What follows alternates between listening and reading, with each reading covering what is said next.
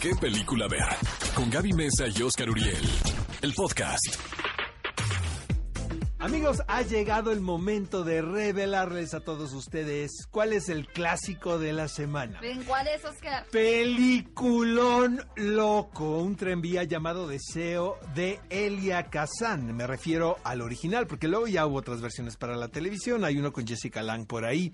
Este realmente es un clasicazo, es la versión cinematográfica de la obra de Tennessee Williams, la cual se lleva al cine poco tiempo después de que se estrenó en el teatro. En el teatro era Jessica Tandy, quien interpretó, arriesgado. interpretó a Blanche Dubois, una de las heroínas más reconocidas de la dramaturgia del, del siglo pasado y probablemente ahora si vemos lo que sucede en esta película pues nos parece hasta un poco fresa, pero en aquel momento realmente estamos hablando de algo innovador porque te presentan esta circunstancia casi de asfixia en Nueva Orleans. Entonces súmale ahí calor, alcohol, eh, humedad, eh, sexualidad. Suena como hermosillo eso. Suena como Tuxtla Gutiérrez. Pues la combinación de Una ambas. combinación de ambas. Bueno, en este lugar eh, reúnes a tres actores, caray, que pues está cañón. Es Vivian Lee, que era, o sea, Scarlett O'Hara y una de las grandes intérpretes de la escena británica. Marlon Brando, quien con esta película pues se lanza al, estrella- al estrellato. Ya era, mm, ya era conocido, porque en teatro, este había tenido muchos éxitos. Él representó a Stanley Kowalski en, en la versión teatral y Kim Hunter.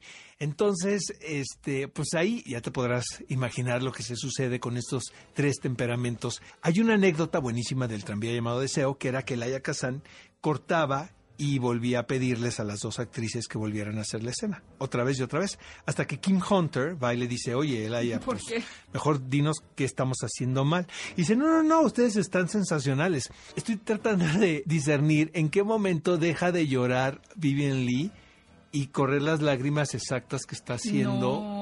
En cada secuencia. Bueno, pobre mujer terminó drenada, ¿no? Pues sí, terminó muy mal en la vida. ¿no? En general. En general, pero esto habla de la técnica que tenía esta mujer, una técnica eh, interpretativa casi perfecta. Aquí vienen, son las dos escuelas finalmente, porque Laia Kazan era uno de los promotores más fuertes del, del actor studio, del estilo vivencial, y Vivian Lee, pues obviamente es un ejemplo claro de la formalidad, ¿no? Estaba casada con. Lawrence, exactamente, estaba casada con Laurence Olivier en esa, en esa época. Entonces es una película sensacional, la pueden ver gracias a Cinepolis Click.